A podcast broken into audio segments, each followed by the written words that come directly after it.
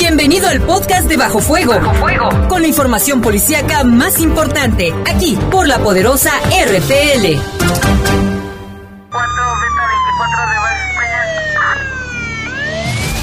Los servicios informativos de la poderosa RPL presentan el noticiario policiaco de mayor audiencia en la región.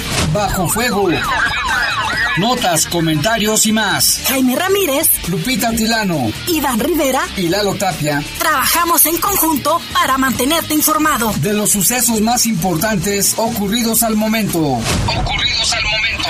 En Bajo Fuego, tu opinión es importante. Comunícate al 477-718-7995 y 96. WhatsApp 477-147-1100.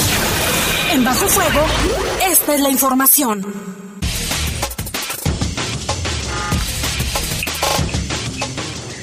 ¿Qué tal? Buenas y lluviosas tardes. Les saludamos con mucho gusto en este jueves 7 de mayo. Pues ya empezaron los aguaceros de mayo, porque ya llovió por varias zonas de la ciudad de León con rayos y truenos. Tenga precaución a la hora de manejar, el pavimento está mojado, puede provocar algún percance.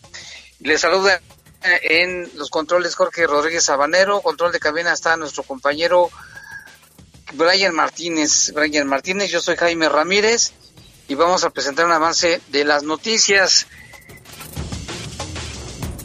Era hijo de Gustavo Sánchez El Jari, el joven asesinado ayer en la calle Crucifixión.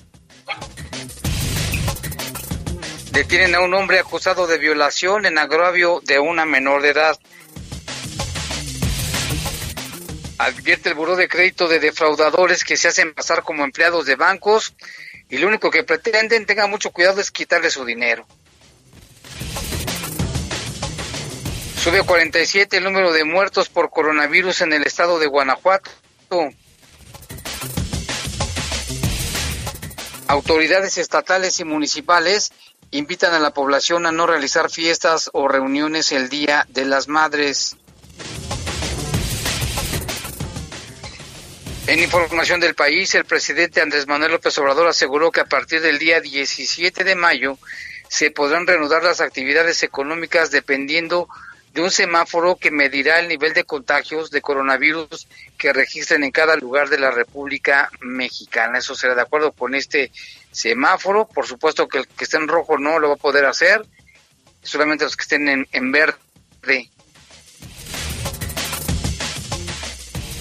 Y en otra información, pero del mundo, muchos migrantes indocumentados enfermos de COVID-19 allá en los Estados Unidos prefieren quedarse en su casa hasta el último momento por temor a que les consideren una carga pública para el Estado.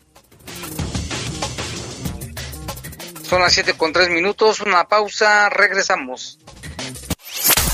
Comunícate con nosotros al 477-718-7995 y 96. WhatsApp 477-147-1100. Regresamos a Bajo Fuego. Comunícate con nosotros al 477-718-7995 y 96. WhatsApp 477-147-1100. Continuamos en Bajo Fuego.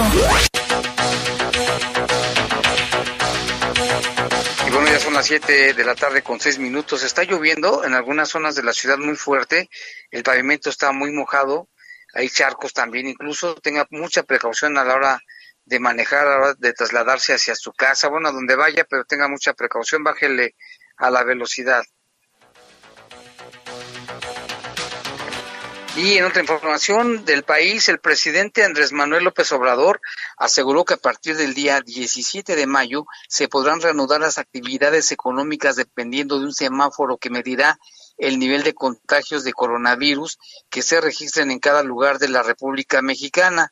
Previamente, el subsecretario de Salud, Hugo López Gatel, declaró que sobre el regreso a clases y todas las actividades productivas en los estados que hay más casos de coronavirus sería hasta el primero de junio siempre y cuando se mantenga la sana distancia para la mitigación del COVID-19. Ayer dijo, se reunieron y habló de una especie de semáforo, una aportación de Marcelo Ebrard, de poner verde donde no hay problemas, amarillo donde sí hay contagios, pero pocos, y rojo donde sí hay problemas y a partir de ahí empezar a ver las actividades económicas, explicó el presidente. López Obrador aseguró que con este parámetro se empezarán a reactivar las actividades como industria de la construcción, empresas de exportación, rama automotriz, turismo, y será con mucho cuidado, dijo, con cercos sanitarios podremos reiniciar. Recalcó que en este plan que se tiene también incluye el regreso a clases, aunque recalcó que esto deberá ser escalonado e ir acompañado de un protocolo de salud. Asimismo, el mandatario federal le agradeció a la población que siga las medidas para combatir el coronavirus, pues gracias a ello las curvas de predicciones se mantienen horizontales y no verticales, como ha pasado en otros países. Esto a su vez permite contar con lo necesario, como son médicos, camas y equipo para salvar vidas. Esto dijo el presidente y pues entonces si, si es semáforo rojo en México, en la Ciudad de México, pues ahí no se podrá reactivar ninguna actividad. En fin, vamos a estar pendientes. Y lamentablemente ya suman por lo menos 50 contagiados en un asilo de ancianos en Guadalupe, Nuevo León, por coronavirus COVID-17. Hasta este jueves sigue su traslado en ambulancias hacia un hospital para ser examinados y tratados con suma urgencia. Estas personas pertenecen al asilo Luis Elizondo en el municipio de Guadalupe, Nuevo León. Todo comenzó cuando se dio a conocer el miércoles que alrededor de ocho abuelitos tuvieron que ser enviados al recién habilitado hospital Nova COVID de San Nicolás de los Garza. Durante las maniobras de este jueves se requirió que familiares de las personas enfermas firmaran la autorización del traslado de sus seres queridos. Desde las primeras horas, el ir y venir de ambulancias fue constante. Además, fueron resguardadas las zonas de acceso al asilo por elementos de la Policía Municipal de Guadalupe, la Fuerza Civil y, la, y Protección Civil del Estado de Nuevo León. Incluso un cañón sanitizante recorrió los alrededores del asilo esparciendo la solución para evitar futuros contagios a vecinos y personas que se encontraban cerca de esta casa de retiro, de este asilo. De estos 50 contagiados, tres son empleados de ese lugar. Fernando Coindriu, responsable del asilo Luis Elizondo, explicó que la mayoría de los huéspedes contagiados con el virus de la pandemia son hombres, por lo que duda que la cocinera sea la persona que llevó el contagio a ese lugar. En el asilo hay 92 pacientes y más de 40 empleados. De acuerdo con el responsable, ninguno de los traslados ha requerido oxígeno, así como tampoco los huéspedes que han dado positivo, quienes están aislados dentro de las instalaciones del mismo asilo. Dijo, no puedo afirmar que haya sido mi compañera de cocina y haciendo una autocrítica de cómo empezaron los casos y que básicamente tenemos en predominio de varones, podríamos llegar a pensar que tal vez fue otro empleado que daba atención a los varones. Todos estamos expuestos y aquí no se trata de quién fue el responsable del virus, señaló el responsable de este asilo. Y esto mismo ha sucedido en Italia, en, Gran Bretaña, en España, donde asilos de ancianos pues han sido totalmente contagiados del coronavirus con resultados fatales. Esperemos que aquí estén bien cuidados y se puedan restablecer estas personas. Y la tarde de ayer los habitantes de Nuevo Laredo vivieron con asombro y miedo un nuevo enfrentamiento entre las Fuerzas Armadas y sicarios. Esto cuando elementos del ejército se enfrentaron con gatilleros del grupo criminal Tropa del Infierno, así se llaman. Los violentos hechos que causaron a los habitantes de Nuevo Laredo ocurrieron en la colonia que tiene reservas territoriales cuando los efectivos del ejército se encontraban realizando un recorrido de vigilancia y entonces fueron atacados por los elementos de este grupo del crimen organizado.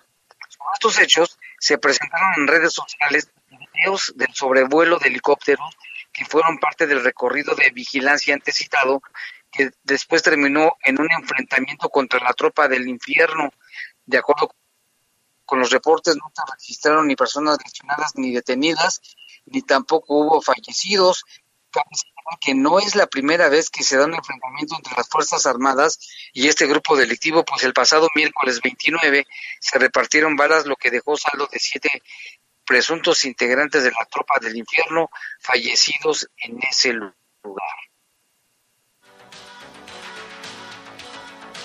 Y en otra información, en el Aeropuerto Internacional de San Luis Potosí, la Procuraduría Federal de Protección del Ambiente, la Profepa, aseguró 10 geckos son como lagartijitas, fabricar geckos leopardo que pretendían ser transportados a diversos estados de la República de manera ilegal.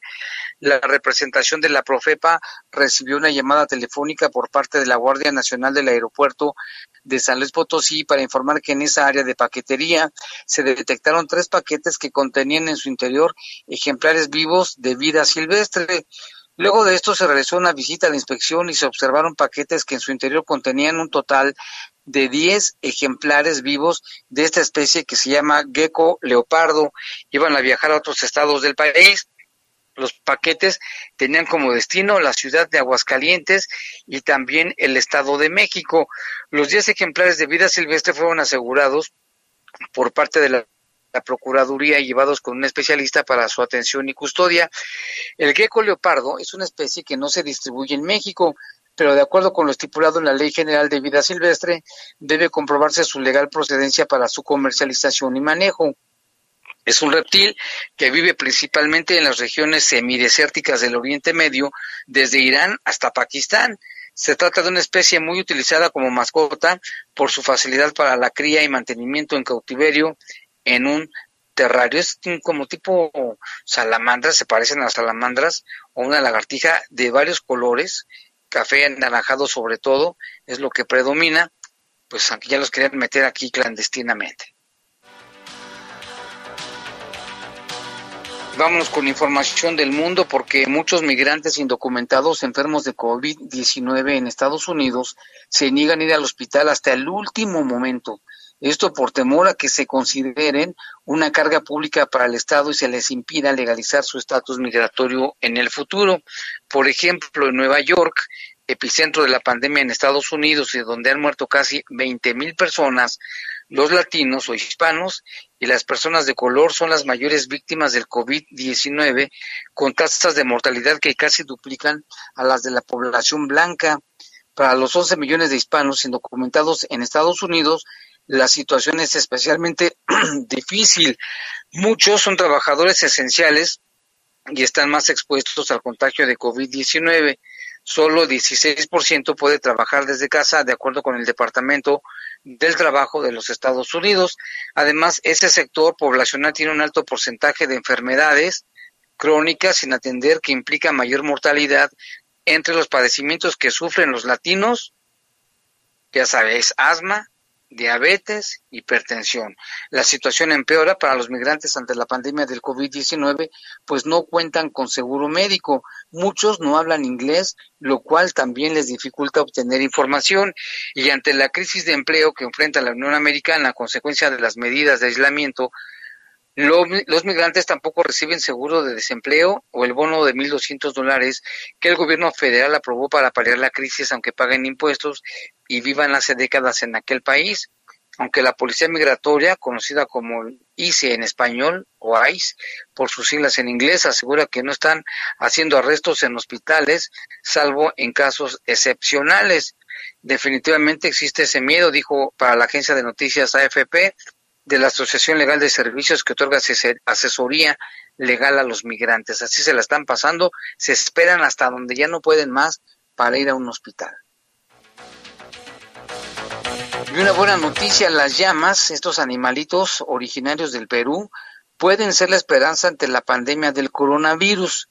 Una llama fue elegida por investigadores de Bélgica y fue nombrada Winter para que participe en una serie de estudios de virus que involucran el síndrome respiratorio agudo, el SARS, SARS por sus siglas en inglés, o el síndrome respiratorio de Oriente, el MERS, conocido como MERS.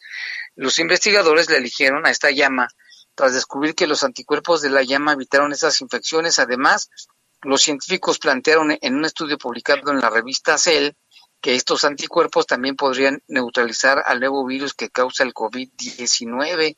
Las llamas han sido objeto de investigación de anticuerpos durante mucho tiempo y en los últimos 10 años las han usado para investigaciones sobre VIH e influenza y han encontrado terapias prometedoras para ambos virus, de acuerdo con un artículo publicado en el periódico The New York Times.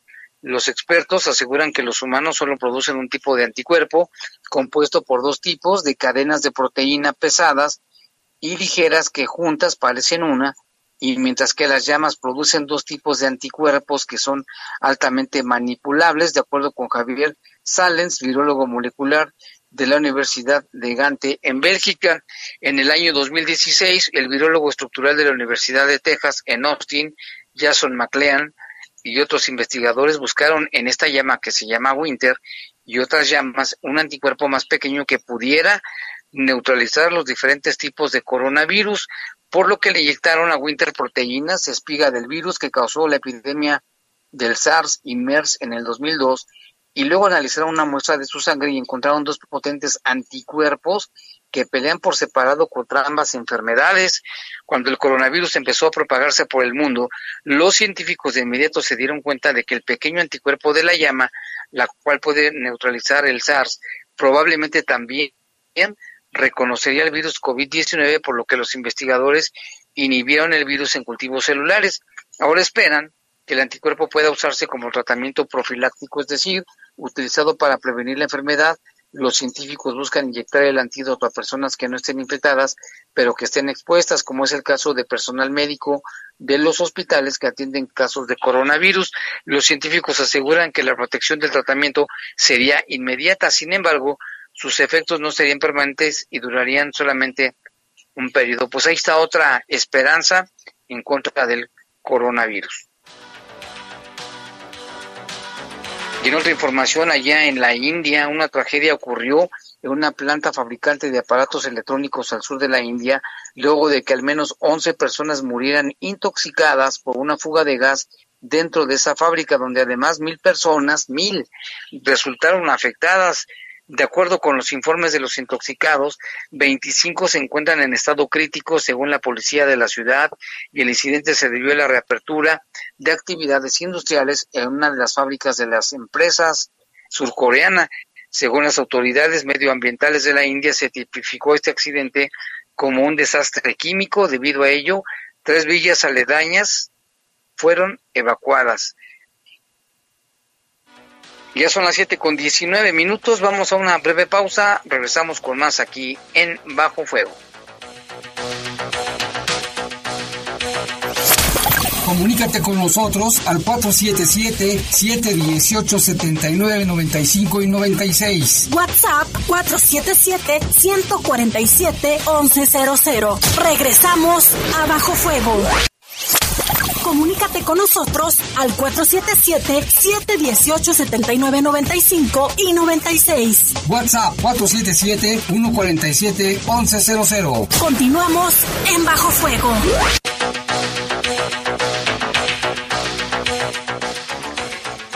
Bueno, pues seguimos con información y mire, ayer que le dábamos cuenta de esta ejecución ahí por la calle Crucifixión, bueno, pues resulta que la persona fallecida era hijo del famoso Harry, Gustavo Sánchez Sales el Harry, un conocido eh, aquí en León, y su familia pues han sufrido varios este, decesos, varios homicidios dentro de su familia. Esta nota la publica el periódico El Sol de León y dice, por ejemplo, que el hombre que fuera acribillado la tarde del miércoles en los cruceros de Avenida Crucifixión y Boulevard San Pedro fue identificado como Carlos, alias el Chicoche, de 25 años de edad y quien era hijo de Gustavo Sánchez Reynoso, mejor conocido como el Gari.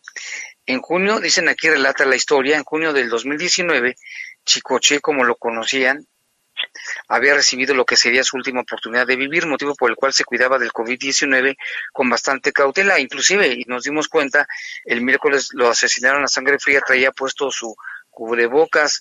Carlos fue hijo del Gari, un narcotraficante leonés y que también se dedicaba al robo de vehículos, que por muchos años fue responsable de la violencia en la calle Rivera, en la zona centro donde tenía su negocio este cartel familiar.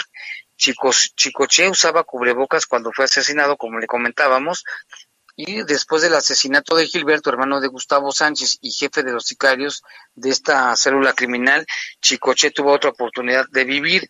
El joven padecía de insuficiencia renal y sus riñones ya no le funcionaban, le quedaba poco tiempo. Su tío Gilberto le donó un riñón después de ser asesinado. El órgano funcionó muy bien en el cuerpo de Carlos, dice la nota. Poco a poco recuperó su vitalidad, pero ese mismo riñón le costó la vida. Después del asesinato del Jari en el año de 2016, Gilberto se hizo cargo de la célula criminal, perdiéndola apenas en junio del año pasado. El Chicoche heredó la liberación de las operaciones. El miércoles, ayer le comentábamos, fue asesinado sobre la avenida, sobre la calle, sobre la vía pública, perdón, en las inmediaciones de la colonia Parques del Sur y no Granjeno Plus, como se refería. Bueno, están pegadas, es la misma zona. Gustavo Sánchez Alias Aljari, este, pues era su papá, un integrante menos de los varios que han sido asesinados de esta familia, ahora ya casi desaparecida por la delincuencia de los responsables. Se habló que eran, iban a bordo de un vehículo gris oscuro con los vidrios polarizados y esto es lo que pasó, pero esta historia familiar está difícil, Lupita. Así es, Jaime señala que el primer golpe fuerte a la familia dirigida por Gustavo Sánchez fue cuando asesinaron a su primogénito Gustavo Alejandro, apenas de 22 años de edad, quien fue acribillado en la zona del campestre, usted lo recordará aquí en Guanajuato, a bordo de un vehículo, un BMW, es hecho ocurrido en noviembre del 2013. Un año más tarde asesinaron a José Barbosa, sobrino político del mítico narcotraficante. El segundo o el siguiente golpe fuerte fue en octubre del 2016. El último día del mes, el Jari y su hermano Alberto fueron acribillados en la colonia Las Mandarinas en enero del 2017. Asesinaron a, a Mauri, otro hijo del Chicoche, así como lo llamaban. A finales del 2018 asesinaron a Daniel y a Gilberto, sobrinos directos del Jari. En enero del 2019 asesinaron a otro sobrino de nombre Carlos, casi frente al santuario de Guadalupe, y así la ola de muertes le siguió el asesinato de Gilberto, hermano del Jari y jefe de seguridad. Por último llegó la muerte del Chico Che. ¿Cómo ves esta historia tan, tan fuerte de esta familia del Jari, famoso allí en la ribera, en la zona centro de León? Pues mira cómo están terminando lamentablemente. Y que para muchas personas de esa zona es intransitable. Eh, muchos temen pasar por ahí debido al grado de asaltos o delincuencia que se puede dar en esa zona. Eh, no es una sola persona la que lo comenta, sino que son varias quienes ya han sido víctimas también de la delincuencia. Así es. Y vámonos con más información. La Fiscalía General del Estado detuvo a Mauricio, imputado por violencia familiar y violación en agravio de una víctima menor de edad en Irapuato.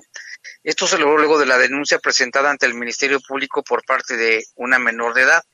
En el Centro de Justicia para las Mujeres se le brindó atención médica y psicológica, así como el acompañamiento jurídico a la víctima, a través de las diversas diligencias que incluyeron entrevistas y valoraciones médicas se estableció que la denunciante conoció a su agresor en el mes de abril del 2018 y, y así iniciaron una relación sentimental.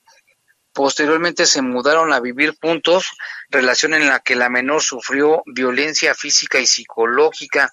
Además, se pudieron reunir datos de prueba que señalan que el inculpado había abusado de la menor de edad en diversas ocasiones al obligarla a sostener relaciones sexuales en contra de su voluntad. El juez determinó que existen suficientes elementos para vincular al proceso a Mauricio y que permanezca en prisión preventiva oficiosa por el tiempo en que se desarrolla la causa penal y es sentenciado por estos hechos. Y en Apaseo el Alto fue asesinado un elemento de la policía municipal. El crimen ocurrió en la carretera a Paseo el Alto Jerécuaro y fue a las 11 de la mañana cuando se reportó al 911 la existencia de una persona sin vida sobre la carretera antes mencionada, justo a la altura de la comunidad Santa Isabel. Al sitio llegaron eh, policías municipales quienes corroboraron los hechos y acordonaron el área. Minutos más tarde llegaron agentes de investigación criminal adscritos a la unidad especializada en homicidios de la Fiscalía, quienes observaron una motocicleta y a unos metros el cadáver de un hombre quien presentó heridas por arma de fuego. Asimismo, los peritos procesaron el área para la localización de indicios y posteriormente llegó el servicio médico forense. Tiene otra información también generada esta en Celaya, pues cuatro mil litros de combustible ilegal fueron asegurados por elementos de las fuerzas de seguridad pública del estado, justamente en el libramiento nororiente.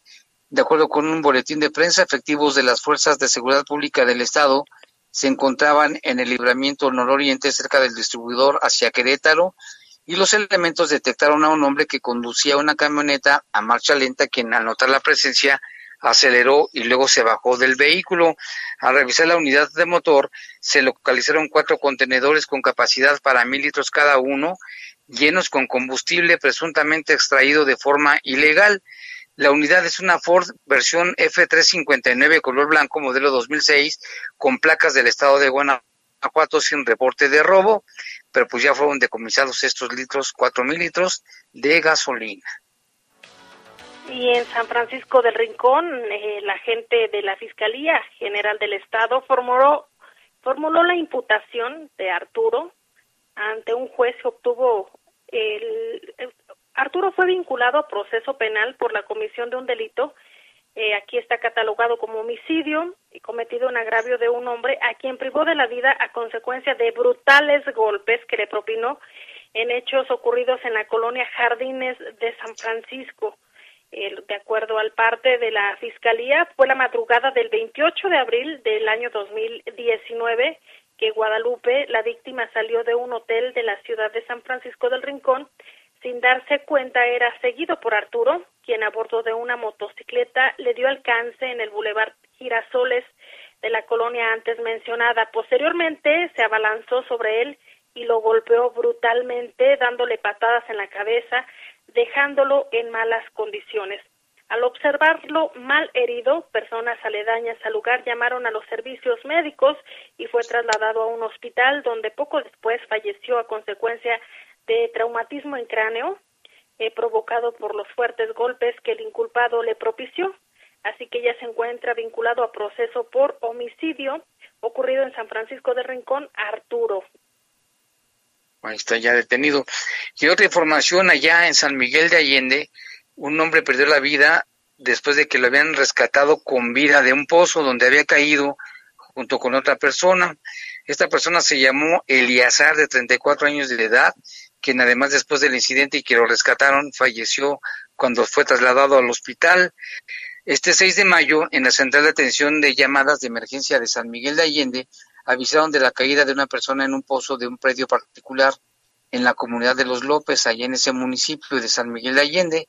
Minutos más tarde, al llegar elementos de protección, encontraron no solo a uno, sino a dos hombres flotando en el captador de agua, y de esta forma fueron dos las personas que murieron después de haber caído al pozo el miércoles. Este pozo tenía una profundidad de más de 20 metros, por lo que al internarse para el salvamento implicó labores específicas y mereció solicitar apoyo de bomberos de San Miguel de Allende y socorristas de Cruz Roja del lugar donde murió Raúl de 34 años, mientras que Eliazar había sido rescatado con vida, sin embargo, lamentablemente perdió la vida horas más tarde mientras era atendido en el Hospital General de la ciudad de San Miguel de Allende.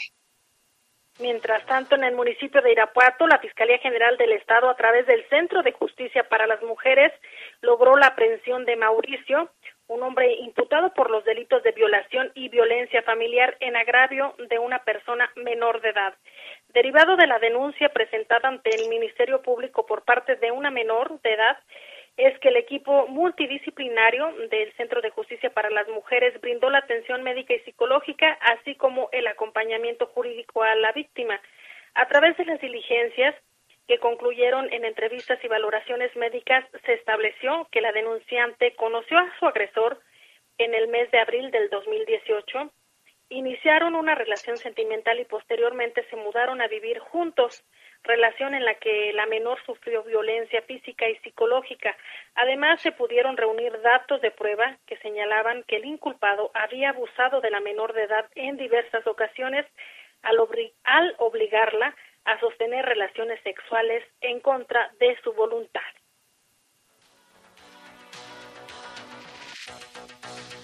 Y bueno, y otra información también, aguas con los defraudadores, porque se están aprovechando también con eso de la pandemia, porque pues sí está, este, están pegando y duro. El vocero nacional y director de comunicación del crédito Wolfgang Erhard Varela dijo que es importante que las personas que tengan deudas se acerquen al banco para reestructurar sus deudas o preguntar si tienen planes de apoyo. Estos no se hacen de manera automática. Dijo que esto genera voluntad de pago. Por otra parte, hizo una advertencia de que en medio de la contingencia sanitaria han surgido muchos defraudadores. Sí, es muy importante que te acerques eh, de inmediato para pedir los planes de apoyo o si no los hay, como te decía yo, pedir una, una reestructura eh, de tu crédito. Y tener mucho cuidado con los defraudadores, porque hay defraudadores allá afuera que están comunicándose con la gente, llamadas por teléfono, mensajes de texto, correos electrónicos y demás, haciéndose pasar por instituciones crediticias, ofreciendo los apoyos a cambio de un depósito o de que les des datos personales que les pudieran ayudarte, ayudarles a ellos a robarte tu identidad.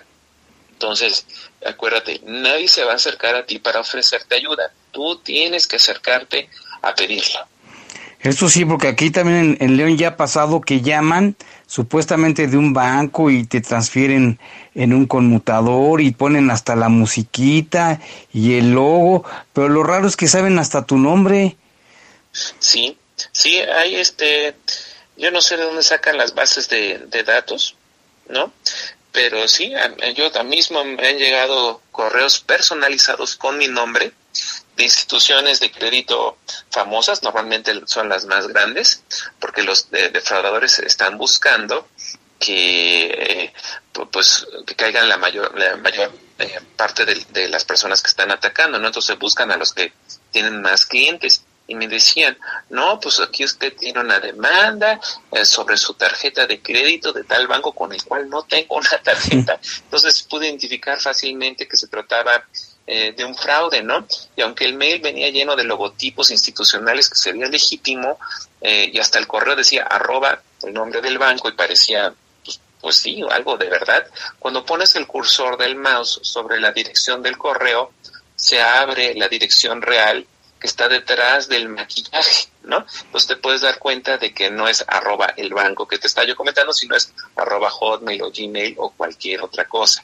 Entonces, si recibes algún tipo de, de, solicitud de información o algún tipo de amenaza o lo que sea, tú toma nota a ver quién me está contactando, quién me están ofreciendo.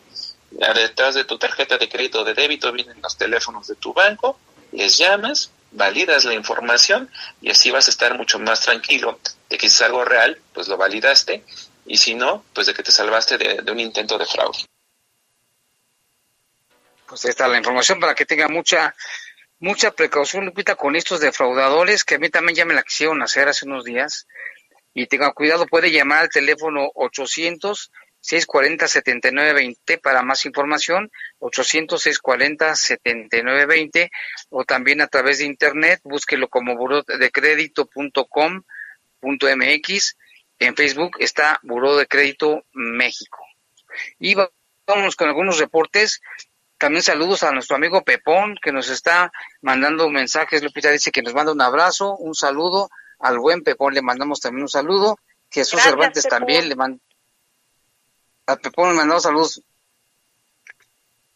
Y también al señor Jesús Cervantes que nos está escuchando. Lupita dice que te manda muchos saludos también. Muchísimas gracias, señor Jesús.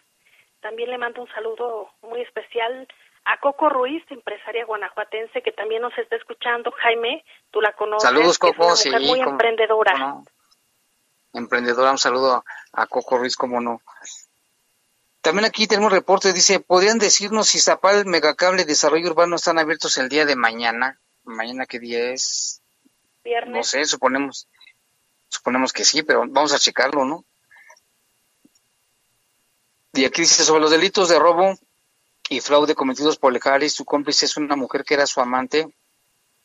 Ojalá la policía la investigue para que, que saquen más información a quien nos están diciendo. Buenas noches, dice Jaime. ¿Alguna Secretaría de Gobierno lleva la cuenta de los muertos económicos para apuntarme? Por eso no escuchamos al gobierno, estamos muertos. Dice Ray que está desesperado, no tiene trabajo. Y aquí, bueno, Pepón nos vuelve a mandar saludos, que ya nos escuchó. Gracias, Pepón. Hola, buenas noches. ¿Será tan real esta información? Ahorita vamos a platicar sobre el coronavirus y también están diciendo que están mandando hasta un, un oficio del gobierno federal de que la cuarentena se va a extender hasta el primero de agosto, cosa que no es real. Entonces ya lo están replicando en todos lados y seguramente ya le llegó a su WhatsApp porque ya me han llegado aquí como 20 de estos. Es una mala señal. Son las 7:39, Lupita, una pausa, regresamos. Comunícate con nosotros al 477-718-7995 y 96. WhatsApp 477-147-1100. Regresamos a Bajo Fuego. Comunícate con nosotros al 477-718-7995 y 96. WhatsApp 477-147-1100. Continuamos en Bajo Fuego. Bueno, tenemos más reportes del auditorio. También Pepón se comunicó con nosotros y nos dice que por el momento está todo tranquilo y que nos va a tener al tanto de cualquier situación. Muchas gracias, Pepón, por apoyarnos.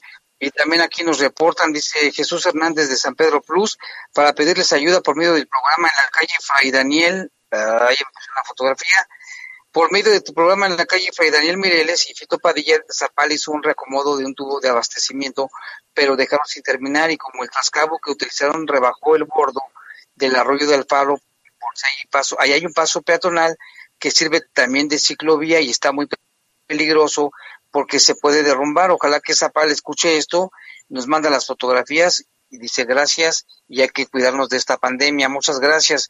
También Jorge Alberto Zacarías. Buenas tardes, Jaime. Saludos a todos en el noticiero. Oye, también salen las páginas que prestan dinero mediante apoyos de becas para hijos, mamás solteras y personas de la tercera edad. Lo que tienen es apoyo, lo cual es mentira. No se dejen engañar. Sí, están abundando un montón de páginas supuestamente del gobierno federal de apoyos y ayudas y tarjetas. Eso es totalmente falso. También, Jaime, a través de la Secretaría de Salud del Gobierno Federal, señala eh, o aclara que es la fase 3 y en este en este post dice ya estamos en la fase 3 de la pandemia pero sabes qué significa y dice la fase 3 es no significa que el virus sea más letal o sea no significa eso no significa que se va a militarizar el país y no significa que habrá desabasto de alimentos. Esto vale la pena mencionarlo porque también circula a través de las redes sociales que incluso se están colocando vacunas para matar a personas, que este se va a militarizar el, el país, eh, que se van a cerrar supermercados y todos los, eh, o sea, va a haber cierre total y esto es mentira para que usted no se deje sorprender y esto no genere más el caos, Jaime, y también que la gente entre en pánico. Pues ya ves que México es el segundo país del mundo después de Turquía en falsas informaciones, que hay que tener mucho cuidado. Yo no sé quién se dedica a eso y la gente le llega a su WhatsApp, le llega a su Facebook y se lo creen. No todo lo que aparece en las redes sociales es verdadero, tenga mucho cuidado.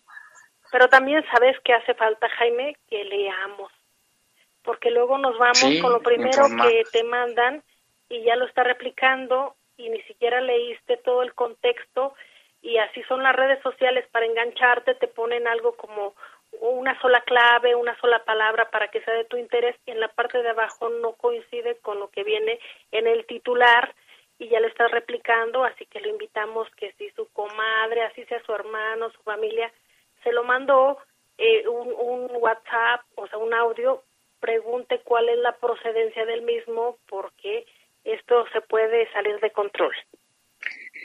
Así es, Lupita. vámonos con, con información del coronavirus precisamente y aguas con las falsas noticias. De verdad, mucho cuidado porque causan más desconcierto que otra. Para seguir con su imparable presencia en el estado de Guanajuato durante las últimas horas, el COVID-19 cobró otras seis vidas, dos de ellas en León y una en Acámbaro, Salamanca, San Francisco del Rincón y Juventino Rosas. En esta ocasión la muerte fue una pareja, tres mujeres y tres hombres. El acumulado es de 47 ya fallecidos. Ayer eran 41. Las personas contagiadas se elevaron de 446 a 493.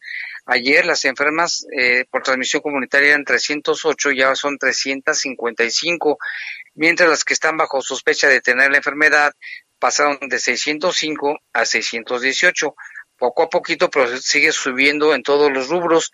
Es un hecho plenamente comprobado que los diarios incrementos en los números de gente fallecida y contagiada por coronavirus no es razón suficiente para que miles de ciudadanos tomen las medidas necesarias, tanto en la mañana como por la tarde y en la noche. Es común ver a ciudadanos que salen a la calle a hacer actividades no esenciales y sin ninguna protección. De quienes fallecieron, el León fue un hombre y una mujer. Él murió en el hospital privado, tenía 75 años y también tenía, ah, no tenía movilidades. Ella falleció en la UMAE 1 del Seguro Social, contaba con 85, padecía diabetes e hipertensión. Personas del sexo masculino de 56 años, residente de Salamanca, falleció en el hospital de zona número 4 del IMSS de esa ciudad. Y una mujer de 57 años de San Francisco del Rincón murió en el hospital de alta especialidad con movilidades como obesidad, hipertensión también. Otra mujer de 55 y residente de Juventino Rosas sucumbió al coronavirus en el Hospital 4 del Seguro Social. Además presentaba obesidad. Y un hombre de 64 años, residente de Acámbaro, falleció en el hospital con comorbilidades, enfermedad renal crónica y diabetes. Hace un rato, Jaime, el secretario de Salud, Daniel Díaz Martínez, que estuvo en conferencia de prensa, señalaba que de estas muertes de las 47 que tú mencionas, son las confirmadas, sin embargo, hay muchas más en investigación, sobre todo aquellos casos que presentan alguna infección en las vías respiratorias y que posteriormente se dará esta información para ver si, si se confirman que son por COVID o bien que son por influenza o alguna otra enfermedad. Así es, hay que estar al pendiente. Y también la Secretaría de Gobierno y la Secretaría de Salud del Estado, en acuerdo con la coordinación de los 46 municipios, reforzarán los operativos de vigilancia ante la cercanía del Día de la Madre para evitar la abruptos contagios por COVID-19. Autoridades estatales y municipales acordaron mayor vigilancia en lugares de reuniones públicos para que se mantengan cerrados. En las acciones comprenden restaurantes, cafeterías y giros relacionados, así como negocios de venta de regalos, flores y accesorios que se mantengan cerrados a la venta directa para evitar contagios masivos. Solo se permitirá el reparto a domicilio siempre guardando las medidas de higiene recomendadas por las autoridades de salud. Los panteones municipales y privados que en estas fechas cuentan con mayor afluencia tradicionalmente, pues también permanecerán cerrados y solo se permitirá el acceso para servicios funerarios. Las medidas de cierre aplican también para servicios de criptas, misas y eventos de culto. El objetivo principal es evitar que la pandemia sobrepase o ponga en riesgo el sistema de atención a la salud, limitando el contacto o afluencia en lugares concurridos del 8 al 10 de mayo, ya que la medida de sana distancia y quédate en casa han demostrado que han sido efectivas.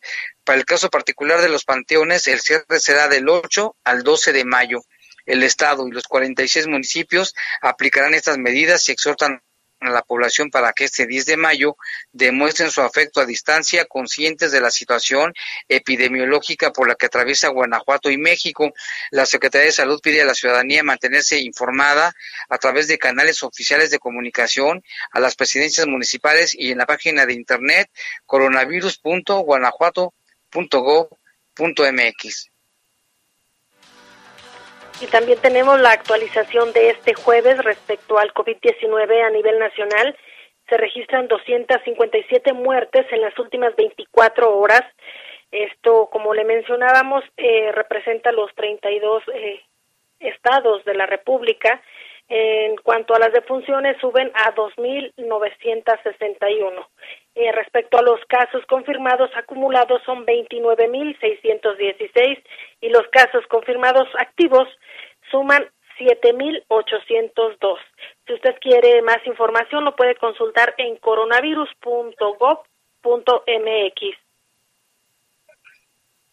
Y precisamente también el alcalde de León, Héctor López Santillana, hace un llamado a los leoneses para que no visiten a sus mamás el 10 de mayo para evitar contagios. Esto nos informa Jorge Camarillo. El alcalde Héctor López Santillana pidió a los leoneses hagan un sacrificio para que el 10 de mayo, Día de las Madres, no sea motivo de contagios por coronavirus. Resaltó que es muy importante honrar a las madres en su día esforzándose cumpliendo las medidas de distanciamiento social. Eh, es un día muy complejo, eh, pero ya tenemos ahí establecidos mecanismos, estamos haciendo las, reuniones, porque el Día de las Madres pues son... Eh, panteones, Día de las Madres son restaurantes, Día de las Madres son iglesias, Día de las, de las Madres son áreas, áreas recreativas, Día de las Madres son los propios hogares. López Santillana resaltó que el sacrificio es de suma importancia y aconsejó hacer uso de la comunicación virtual. Cabe destacar que de los ocho panteones públicos de León, dos de la zona urbana y seis de la zona rural y cuatro más eh, camposantos particulares, pues se van a mantener cerrados el domingo 10 de mayo para evitar la transmisión comunitaria del coronavirus. La reapertura de los panteones será hasta el 14 de mayo. Informó para el Poder de las Noticias Jorge Camarillo. Y bueno, precisamente de este tema también, Lupita, hoy hubo una rueda de prensa por parte del director de salud, donde dijo que este dio a conocer los lugares donde, donde también se está dando esto de las colonias, pues donde hay más contagios. Vamos a escuchar la información.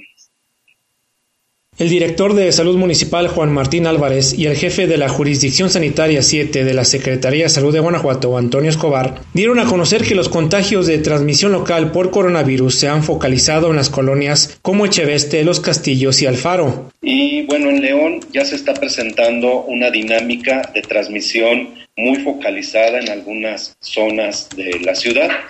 Principalmente eh, hemos, se han identificado ya por parte de la jurisdicción transmisión directamente en algunas áreas del norte del, de la ciudad.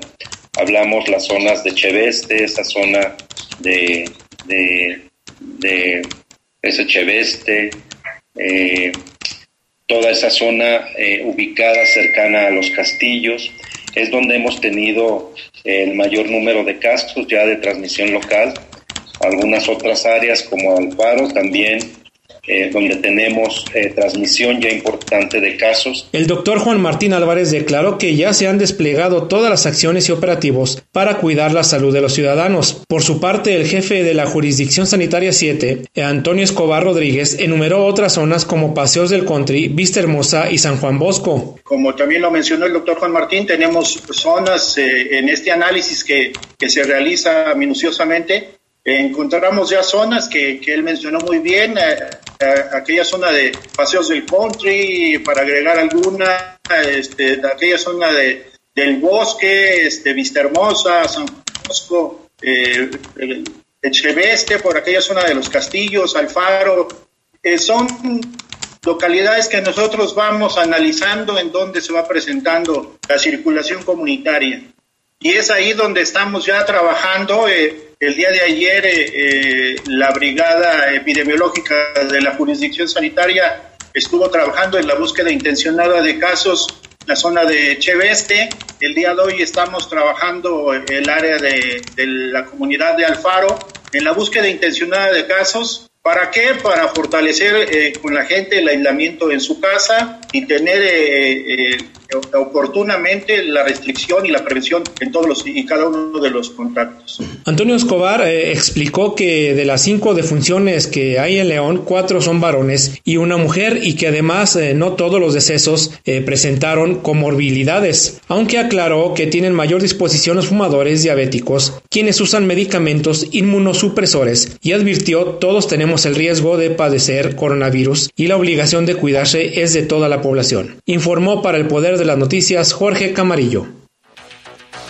También mencionaban, Jaime, eh, abonando esta información que nos presenta nuestro compañero Jorge, también se decía que las dependencias que van a estar realizando estos operativos se encuentran, por ejemplo, la Dirección de Economía a través de Comercio y Consumo, Fiscalización, Desarrollo Urbano, Salud, Protección Civil, y otras eh, que tienen que ver también con la seguridad precisamente para reforzar estos operativos, también invitando a la población para que se quede en casa y frenar los contagios por COVID-19. Y esto, Lupita, ya generó una serie de, de mensajes a través de WhatsApp o de Facebook donde se mencionan las zonas donde se encontró más contagios y no, no tiene quién lo hizo, quién lo elaboró, pero ya está circulando por todas las redes sociales. Esta tarde que hubo una rueda de prensa con el secretario de Salud, le comentaban al respecto y él dijo que sí se corría el riesgo de estigmatizar a las personas cuando se da a conocer sus domicilios de sus casas particularmente. Esto respondió a esta pregunta porque bueno, pues aquí pues mucha gente que ya está haciendo estos letreros y la gente que vive ahí o que tiene familiares ahí, pues ya están asustados, ¿no? Así es, sobre todo los de las colonias que ya mencionaban, como son los Castillos, Alfaro, Paseo del El Bosque, Vista Hermosa y San Juan Bosco, en donde señalaban se concentra el mayor número de casos. También mencionaban que, se, que son las mandarinas, Ermita y las Trojes. Yo creo que vale la pena también pues hacer el llamado o la invitación a la población, Jaime, que pues todos estamos expuestos a contagiarnos de COVID-19 y tampoco se vale que se, esté, que se esté señalando a estas colonias o que se discrimine también, ¿no? Porque lo hemos visto en, en, otros estados, eh, como una persona que está contagiada por COVID incluso hasta se violan sus derechos humanos.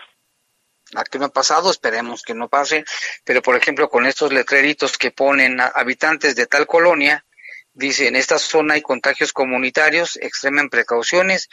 Dice, el que no quiere estar encerrado puede estar enterrado y tiene ahí una calavera ahí dibujada pues en ese logotipo. Digo, sí es importante que la gente haga conciencia. Esto seguramente va a hacer que la gente sí se deje de salir o tenga o que refuerce las precauciones de salud en esas zonas.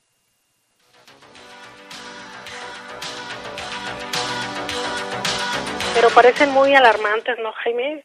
No sé qué nos haría, pero sí, están en color rojo, con letras negras, tienen incluso pues como una calavera de muerte, y bien lo mencionabas, el, el, este mensaje, el que no quiera estar encerrado puede estar enterrado, se me hace como muy fuerte, eh, no sé, tú cómo lo veas no sé qué opina el auditorio. A mí se me hace un poquito fuerte y sobre todo, es que no sabemos, es donde, donde más contagios hay, pero puede haber en toda la ciudad. Y también si alguien vive en esa colonia y, de, dónde eres, de Lomas de Cheveste, van a decirle quítate de aquí o, no sé, no sé este, hasta dónde pueda llegar esto, es, es importante saber, pero hasta qué punto, ¿no? ¿Tú qué opinas, creo que hay que cuidarnos todos, Jaime, y no dejarnos guiar por información que también puede ser alarmista. Eh, también estar muy informados en, páginas oficiales de cómo va el comportamiento, de cómo va la curva, eh, que decían que estas semanas son críticas que porque es el pico más grande de la, o más alto de la enfermedad. Y bien lo decía el secretario de salud también tanto estatal como federal el subsecretario de que este Día de las Madres, que se, conmemorará o se celebrará el próximo domingo, será muy diferente porque estarán cerrados muchos establecimientos que habitualmente es donde se festeja a las mamás, como son restaurantes, bares o algún tipo de, de este giro, y que ahora dicen, bueno, pues no puedes acudir porque estarán cerrados, o si van a tener servicio únicamente será a domicilio, porque es diferente para llevar que a domicilio. Hasta aquí, los sucesos policíacos más importantes de Bajo Fuego. Bajo Fuego.